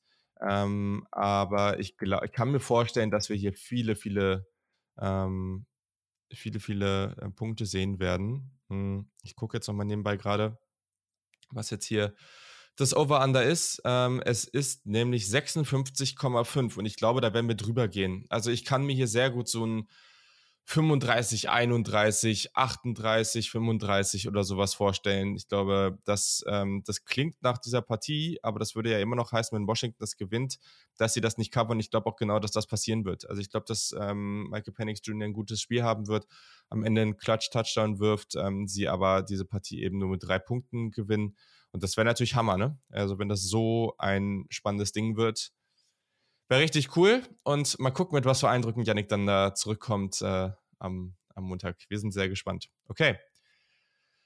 Äh, hatten wir jetzt alle eure Picks? Ich habe es jetzt gerade gar äh, nicht. Nee, ich habe gesagt, ich muss noch mal in mich gehen, ob ich mit oder gegen den Spread gehe. Ich sage, Washington gewinnt, aber ich glaube tatsächlich auch, dass sie, dass sie covern und dass sie mit mehr als zweieinhalb, hast du gesagt, Punkten oder drei Punkten? Dreieinhalb Punkten. Ich glaube, sie gewinnen mit so ich, ich weiß halt nicht, wie sehr ich Peyton Thorne vertraue. Ich habe das Gefühl, dass da der ein oder andere ähm, Pick Six vielleicht dazukommt. Interception wird er werfen, gehe ich von aus.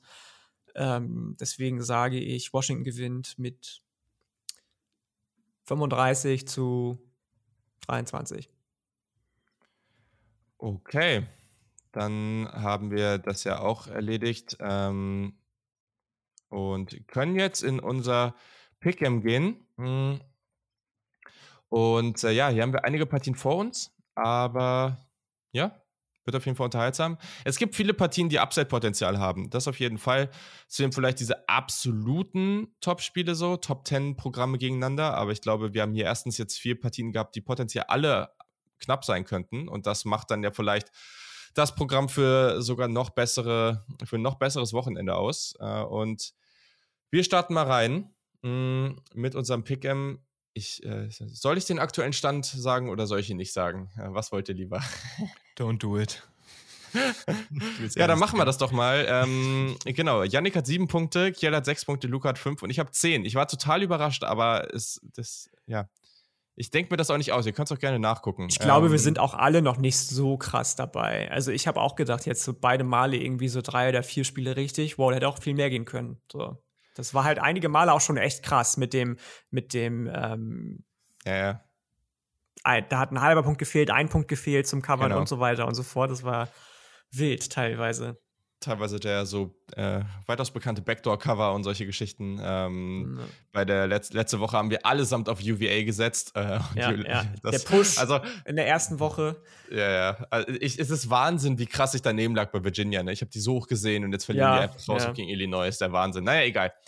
Also, wir starten rein ähm, und gehen hier schnell durch unsere Picks. Am Freitag, Freitag auf Samstag um 1.30 Uhr bei ESPN Florida State at Louisville. Äh, auch für diesen Podcast, glaube ich, eine nicht ganz unspannende Partie. Florida State äh, haben wir ja schon viel besprochen dazu. Ähm, Mr. Cunningham bei Louisville. Florida State ist ein zweieinhalb Punkte Favorit. Ja, und ich sage, die covern das. Also mir hat Louisville noch nichts gezeigt bisher, um mich vom Gegenteil zu überzeugen, während FSU eigentlich ganz gut in die Saison gestartet ist, um es jetzt mal aufs Wesentliche runterzubrechen. Deswegen glaube ich, covern die das. Mhm. Ja, plus eins. Da kann ich gar nicht so viel zu sagen. Ich war ja sehr, sehr hoch auf Louisville, beziehungsweise vor allem Lee Cunningham und ähm, bis jetzt rechtfertigen die das überhaupt nicht. Scott Satterfield ist wahrscheinlich einer der Coaches, wenn ich mich jetzt früh in der Saison aus dem Fenster lehnen müsste, die, wenn das so weitergeht, nächste Saison nicht mehr Head Coach bei seinem Programm ist. Ähm, ja, nee, gehe ich mit. FSU covert das. Und vielleicht auch nicht mal zu knapp mit dem Running Back Trio, was sie da haben. Der Quarterback sieht immer, immer besser aus. Ja. Pass Rush ja. ist gut. Das sehe ich auch so. Ich glaube, das wird auch nicht zu knapp. Also es, ich denke, das wird eher so ein, was weiß ich, 35 zu 10, als dass das irgendwie so ein knappes Spiel wird. Ähm, aber natürlich ist Luca da anderer Meinung und setzt mal wieder auf Louisville. Äh, er macht den Fehler erneut. Ja. ja. Macht den Fehler erneut, ja, sehr gut. Ja, gut, Luca, musst du ja wissen, ne? So, dann das Spiel, was auf RAN-Pro7 Max zu sehen sein wird, ähm, die zweite Woche in Folge sehen dürfen die lieben Menschen South Carolina angucken und Spencer Rattler. Ob das jetzt gut oder schlecht ist, das müsst ihr selber beurteilen. Die Nummer 1 Georgia spielt at South Carolina Samstag um 18 Uhr, sowohl bei ESPN als auch bei Pro7, wahrscheinlich auch bei The Zone zu sehen. Die Georgia Bulldogs sind ein 24-Punkte-Favorit. Ja, und sowas verleitet dann ja immer zu sagen, ja, das wird deutlich, aber so deutlich dann auch nicht, wenn die Spreads so groß sind. Aber für mich ist Georgia kein Team, was jetzt von diesen typischen Backdoor-Covers irgendwie eingeholt werden könnte. Deswegen sage ich, gewinnt Georgia das höher als mit 24 Punkten und ähm, covert den Spread. Puh, ja, heftig. Ähm, ich weiß halt nicht, inwieweit man dem Spiel letzte Woche vertrauen kann von Georgia. Da haben sie gegen ein FCS-Team nur mit 33-0 gewonnen. Ähm, ja, keine Ahnung, ob das so ein bisschen. Ich wusste eh, was passiert war von Seiten mhm. Kirby Smarts und ich wusste eh, dass wir gewinnen und ich habe so ein bisschen die Kräfte meiner Spieler geschont so. Oder ob das irgendwie einfach nicht so gut war. Dafür habe ich das Spiel zu wenig verfolgt. Ähm, und ich bin ja immer noch sehr hoch auf South Carolina und Shane Beamer. Ich hoffe einfach für den, dass der mal so ein bisschen die Kurve kriegt diese Saison. Spencer Rattler finde ich nach wie vor spannend. 24 Punkte ist halt schon hoch. Das sind halt vier Touchdowns. So, und. Also? Ich kann das sehen, dass sie mit vier Touchdowns gewinnen. Aber ich sage, ich, ich sage mal wieder, Push 24 Punkte genau. Okay. okay. Also, Leute. Ich habe auch gerade gesehen, wir sind schon wieder bei über einer Stunde. Wir dachten eigentlich, diese Partie, äh, diese Partie, das Ganze hier würde, ähm, das Ganze hier würde schnell gehen. Deswegen machen wir jetzt gleich mal ein bisschen bessere. Hier steht auch Schnelldurchlauf, das ist gerade kein Schnelldurchlauf. Ich sag, Georgia covered. Ähm, Das gleiche sagt Luca. Das wäre ja ein 34-10 oder ein 35-10 zum Beispiel, wäre ja hier covern. Also ich glaube, das ist deutlicher. Und bei solchen Partien wie gegen diese FCS-Teams, ich glaube, du führst halt irgendwann hoch und nimmst einfach irgendwann das, ähm, den Fuß vom Gaspedal. Also ich glaube, das ist, das sieht man so häufig, dass Teams in der ja, ersten Halbzeit. Es sei denn, du bist. Dan Lanning und willst zeigen, dass du zwar eine shitty Offense bis jetzt hast, aber trotzdem irgendwie mit 70 Punkten gewinnst. So. Ja, okay. Das machen nicht alle. Okay, das stimmt, aber das sieht man sehr häufig, dass Teams irgendwie zur Halbzeit irgendwie 40 Punkte haben und dann auf einmal kaum noch Punkte in der zweiten Halbzeit erzielen. Ne? Also, das ist schon, ich würde das jetzt hier nicht so hoch anhängen. Okay, ja, das wichtigste Spiel dieses Wochenende ist ganz eindeutig 18 Uhr auf ABC, ebenfalls im ESPN-Player zu sehen.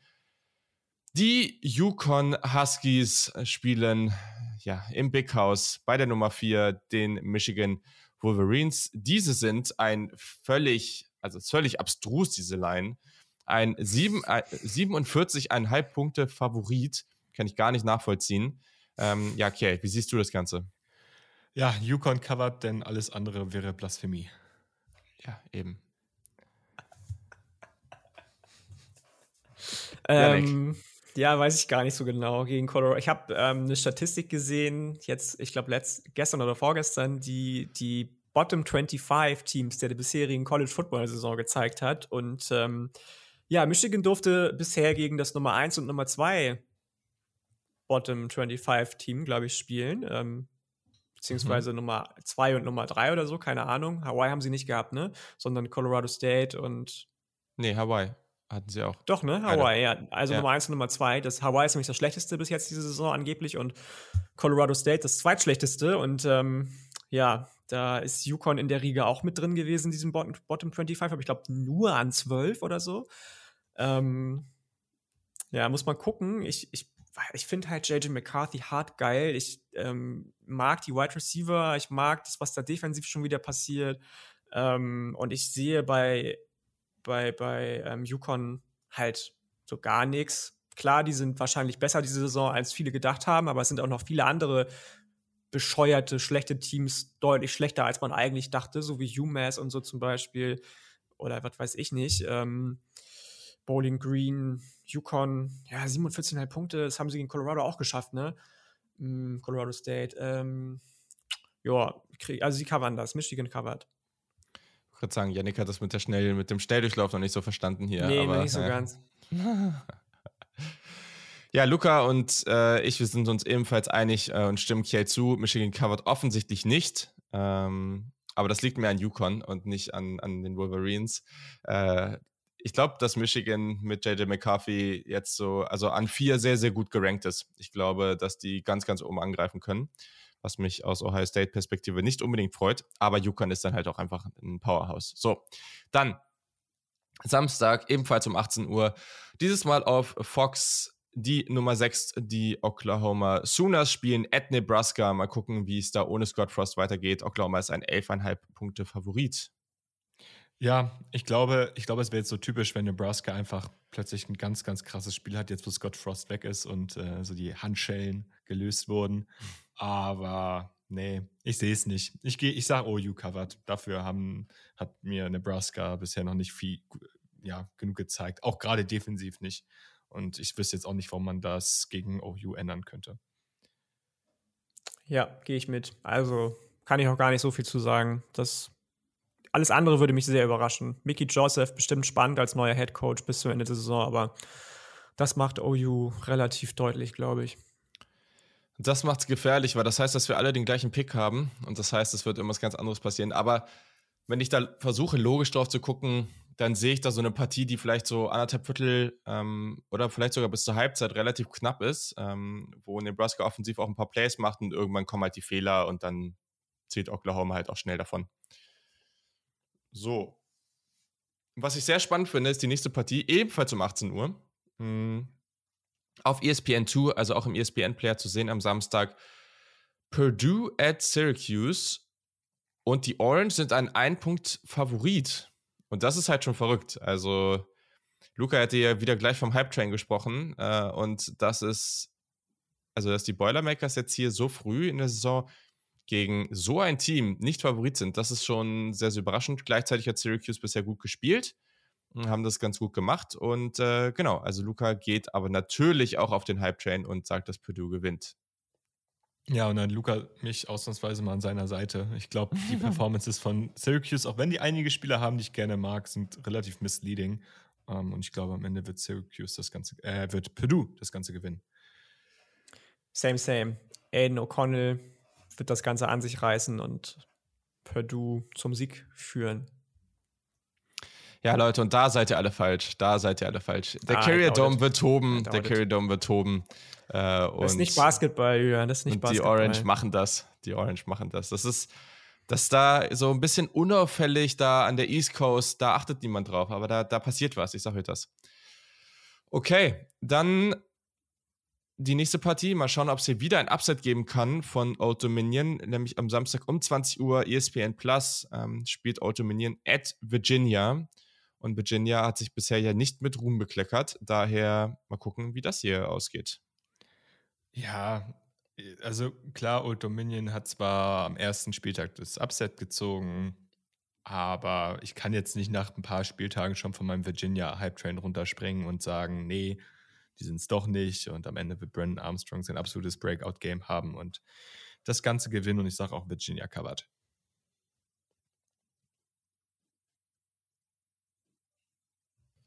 Yannick, ich will nichts dazu sagen. Ja, mal. Okay, Yannick kann sich noch nicht entscheiden. Ähm ich sag auch UVA covered. Ähm, ich, ich, muss, ich kann da noch nicht ganz weggehen von. Also, wenn das jetzt nicht passieren soll, dann muss ich vielleicht langsam Abschied davon nehmen, aber ich stimme zu. Ich sage tatsächlich, Old Dominion zieht das Upset. Ich habe das schon Julian gesagt. Ich mag da einige Spieler, die da rumlaufen auf den Skill-Positionen bei Old Dominion. Virginia bin ich noch nicht so sold. Und ähm, deswegen, Old Dominion, die haben ja auch schon gegen Virginia Tech gewonnen. Virginia bleibt in den Händen Old Dominions diese Saison. Old Dominion gewinnt. Okay, damit haben wir ein Upset. Ähm, bist auch der Einzige, der das tippt. Daher, das ist ja aber beim Upset auch meist so. Daher macht das auf jeden Fall Sinn. So, dann zur nächsten Partie. Diese ist Samstag 20.30 Uhr auf NBC-Peacock. Ähm, Cal spielt at Notre Dame. Notre Dame ist ein 11-Punkte-Favorit. Haben sie bisher ja aber jetzt nicht so bestätigen können. Ähm, okay, wie sagst, wie siehst du das? Ja, sie haben es bisher noch nicht bestätigen können, aber ich bin relativ optimistisch, dass Notre Dame das dieses Mal tun wird und äh, aus den eigenen Fehlern lernt und in dem Fall dann covern wird. Bin ich gespannt. Also mit, auch mit der Verletzung von, von, von, von Tyler Buckner jetzt, dass du Drew ja. Pine auf Quarterback hast, der gefühlt noch gar nichts gezeigt hat, was ihn dazu befähigt, Quarterback bei so einem großen Programm zu sein sehe ich nicht. Und ich glaube zwar, dass Notre Dame gewinnt, aber Kerl covered. Also Notre Dame gewinnt so mit drei, vier Punkten. Mhm. Okay, und ja, ich gehe mit und ich sage, shit's, shit's going down in Notre Dame. Cal zieht das Upset. Oh, und boy. Marcus Freeman mit der vierten Niederlage 0 und 4 als Head Coach. Mal gucken. Das wäre, es wäre, ich wäre ich wär eigentlich einfach nur sehen, was dann passiert, wäre nicht lustig. Okay. Wobei, mhm. ich gönne ihm das gar nicht, ne? Super cooler Dude, aber. Ja, stimmt auch wieder, aber es ist trotzdem irgendwie, ich mag Notre Dame halt eigentlich nicht so, deswegen. Naja, okay. Dann ähm, Samstag um 21.30 Uhr auf ABC. Die Nummer 20 Ole Miss spielt at Georgia Tech. Ole Miss ist ein 16-Punkte-Favorit. Also jetzt auch gar nicht so wenig. Ja, und ich sag auch, dass Georgia Tech das covert, aber Ole Miss gewinnt. Also es wird ein knappes Cover, aber es wird ein Cover. Äh, und ich glaube, dass Jeff Sims zumindest ein paar Punkte aufs Board bringen wird gegen Ole mhm. Miss. Mhm. Ja. Okay. Ah, ich bin halt echt gespannt, ey. Das ist, bei Ole Miss hat sich jetzt wahrscheinlich rauskristallisiert, dass Jackson Dart mit der Verletzung von Luke Altmaier Starting Quarterback wird, was ich auch persönlich sehr begrüße. Ähm, die haben krasse Waffen auf Receiver, krasse Waffen auf Running Back. Ähm, die sind defensiv so, so viel besser als vor zwei Jahren noch, als Lane Kiffin angefangen hat. Und bei Georgia Tech, auch wenn da einige Transfers reingekommen sind, die vielversprechend sind, ich sehe das einfach nicht, dass Geoff Collins nochmal irgendwie auf den grünen Zweig kommt mit denen. Da wird wahrscheinlich bald dann Dion Sanders äh, in Atlanta, Georgia Head Coach und äh, Megatron, nee, gar nicht Megatron, war der andere, ne? Das war, war, war Calvin Johnson hier, oder wie er hieß. Ähm, Dion Sanders wird das regeln bald da bei denen und deswegen äh, Geoff Collins wird da bald gefeuert und Ole Miss covered und es war nicht zu niedrig. Okay, ja, spannend. Ähm, da gehe ich mit. Und Luca auch. Der sagt auch, dass Ole Miss covered. Gut, dann um 22 Uhr auf ESPNU am Samstag. Ähm, die Houston Cougars sind ein 9-Punkte-Favorit gegen die Kansas Jayhawks. Und Luca sagt auch, dass Houston das covert. Okay. Ja, ich sag äh, Kansas covert, aber Houston gewinnt. Also Kansas wird, ich glaube, Kansas wird offensiv lange mithalten können. Ähm, und am Ende wird sich bei Houston dann die Qualität des gesamten Kaders durchsetzen. Mhm würde ich jetzt erstmal mitgehen, tatsächlich. Also für das Pick'em gehe ich da mit. Es würde mich aber nicht überraschen, wenn Houston offensiv einen Bounceback hat nach der doch relativ fahrigen Leistung letzte Woche gegen Texas Tech. Und wir haben wieder den nächsten Hype-Train. Die Jayhawks machen das und ja. äh, bleiben weiter ungeschlagen. Was ist los? Auch am Go! Was ist los? aber ich habe es nicht getraut. Doch, das wird geil. Das wird richtig gut. So, dann äh, um Punkt 0 Uhr spielen oder gehen wir in die SEC. Das, ist, das Ganze ist auf ESPN zu sehen. Mississippi State L at LSU und ähm, ich verstehe es nicht so ganz. Äh, Mississippi State ist ein 200-Punkte-Favorit auswärts. ähm, das ist schon auch mutig. Äh, und genau, Luca sagt, dass Mississippi State nicht covert. Okay. Ja, ich sag, ich gehe sogar noch weiter und ich sag, LSU gewinnt. Also ich mhm. glaube, mhm. dass Mississippi State zwar gut in die Saison reingekommen ist, aber LSU sich jetzt nach und nach wieder rehabilitieren wird. Ja. Also ich sage Mississippi State covered und ähm, gewinnt mit mehr als zweieinhalb Punkten. Ich mag zwar Mike Leach nicht so gerne, aber das, was bei Mississippi State er da inzwischen jetzt in Gang gesetzt hat, gefällt mir doch sehr, sehr gut. Gerade defensiv laufen da einige spannende Draft-Prospects rum. Offensiv mit dem Quarterback Will Rogers, der wie geschaffen ist für die Mike Leach-Offense. Ähm, das, das bringt schon Spaß und ich glaube definitiv, dass sie LSU und Brian Kelly die nächste Niederlage beibringen werden. Du hast mir doch gestern die ganze Zeit irgendwelche Mississippi State Trikotgeschichten geschickt, dass du die so feierst. Das liegt doch nur daran, dass du jetzt auf die tippst. Nee, nee, nee, nee, nee, ja. nee. Ich bin wirklich noch nicht so sold auf LSU tatsächlich. Okay, sehr gut. Dann geht's weiter um 1 Uhr von Samstag Was sagst du denn? Ach, ich habe gar nicht gesagt. Ja, ich tippe auch auf LSU, sorry. Ja, habe ich gar nicht. Äh, habe ich gar nicht gesagt. Ähm, ja, zu viel Talent. So. Dann ähm, spielt um 1 Uhr dann Texas Tech at NC State. Das Ganze ist auf ESPN2 zu sehen und NC State ist ein 10-Punkte-Favorit. Okay. Ja, und jetzt, jetzt, jetzt bin ich mal ein bisschen, äh, bisschen cocky und sage, äh, Texas Tech zieht hier das Upset.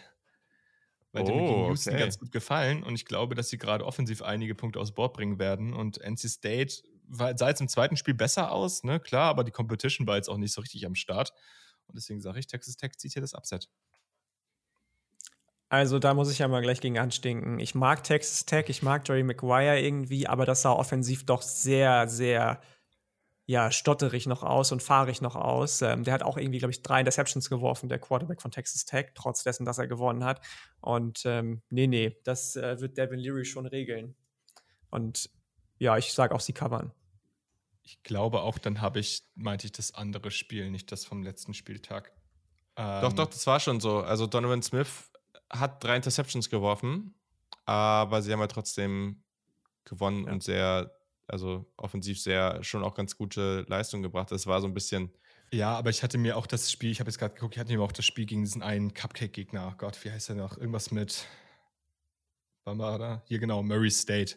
Das hatte ich mir ah. auch angeguckt und das sah dann nochmal eine Nummer besser aus. War aber auch ein Cupcake-Gegner, ne? Aber du bleibst bei deinem Pick? Ich bleibe bei meinem Pick, natürlich. Ja, und da gehe ich mit. Ich äh, glaube, dass wir hier ähm, sehr, sehr viele Punkte von Texas Tech sehen werden und ich glaube nicht, dass NC State da mithalten kann. Ach, ihr seid doch Daher. Frevler, seid ihr doch. ich habe auch ein bisschen wieder zu viele Upsets, aber die letzten Wochen bestätigen mich da drin. Insofern passt schon. Okay, dann haben wir vielleicht das Absurdeste an diesem Spieltag. Ähm, um 1.30 Uhr im Big Ten Network spielt Nevada at Iowa und Iowa ist ein 23-Punkte-Favorit. Das beinhaltet aber, dass Iowa 23 Punkte erzielen muss. und ähm, ja, dementsprechend weiß ich nicht, wer genau darauf setzen würde. Okay. Ja, ich nicht. Also, ja, ich sag, Nevada covert das. Es wird, also ich glaube, ich glaube, die Iowa Defense ist so gut, um da jetzt wirklich viele Punkte zuzulassen von Nevadas Seite aus, die ja auch vor der Saison sehr, sehr viel verloren haben. Ähm, aber ich glaube nicht, dass, dass Iowa da jetzt so viele Punkte aufs Board bringen wird. Also vielleicht bringen sie 23, aber da wird auch ein bisschen Gegenwehr dann noch von Nevada eventuell kommen. Mhm. Ja, glaube ich auch. Auch wenn Nevada, also ich habe ja eben diese viel zitierte ähm, Bottom 25 äh, einmal angesprochen, da ist auch Nevada drin tatsächlich. Seitdem es ist witzig, dass da Jay Novels altes Team drin ist und Jay Novels neues Team und Jay Novels neues Team da schlechter abschneidet. Ähm, obwohl er viele Spieler von Nevada mitgenommen hat ja. nach Colorado State. Ähm, aber ich sag auch, also ein paar Punkte werden die wohl schaffen. Und Spencer Petras, Entschuldigung, was hat er für ein Quarterback-Ranking im Moment? 0,93 oder so? Also irgendwie weniger als 1 oder ein bisschen mehr als 1. Das ist katastrophal. Ähm, und wie das passieren soll, dass die 23 Punkte erzielen oder 23 Punkte mehr als Nevada, Gott bewahre, ey, dann glaube ich nicht mehr daran, dass da irgendwas mit rechten Dingen zugeht. Also ich sage, dass Nevada covert. Iowa gewinnt, meinetwegen, aber da wird nicht, also nicht mit 23 Punkten. Yes, da gehe ich mit. Ähm, und ich weiß auch nicht, wie man da was anderes picken kann, wenn man die letzten Wochen gesehen hat. so, in unserer letzten Partie, die ist wieder sehr, sehr spät und auf Fox zu sehen, 4.30 Uhr. Also da kann man auch noch früh aufstehen und davon wahrscheinlich was sehen. Ähm, sicherlich auch sehr unterhaltsam, mm, da zwei wirklich gute Quarterbacks auf dem Feld stehen. Fresno State spielt at UC, die aktuell die Nummer 7 im Land sind und UC ist ein 12-Punkte-Favorit. Und wir gehen gleich mal damit rein, dass Luca sagt, offensichtlicherweise, dass Fresno State gewinnt. Ist jetzt auch nicht so überraschend, ähm, dass er auf Jack Hayner tippt. Okay, gehst du da mit? Ja, es tut mir im Herzen weh, aber irgendwie bin ich dann doch ein bisschen äh, zu opportunistisch, um jetzt hier wirklich meine Liebe zu Jake Hayner äh, Vorrang von meinem, von, meiner, von meinem Realitätsgedanken zu geben. Deswegen sage ich, USC covert das Ganze ich finde das halt spannend, weil ich muss mich noch so ein bisschen darauf eingrooven, was, ähm, auch wenn Alex, Grinch mitgekommen ist mit, mit äh, Lincoln Riley, was USC defensiv ausmacht. Das ich, da hat man natürlich noch gar, so gut wie gar keine Challenge gesehen jetzt in den ersten beiden Wochen. Und ähm, da irgendwie das relativ präzise Feuer von, von Jay Kaner in Griff zu bekommen, da bin ich gespannt drauf. Deswegen, ähm, also ich kann mir vorstellen, dass USC gewinnt. Ja, glaube ich sogar relativ fest dran, aber ich sage, dass ähm, das Fresno State covert. Okay. Ja, ich sage, USC gewinnt irgendwie mit, weiß ich nicht, deutlich.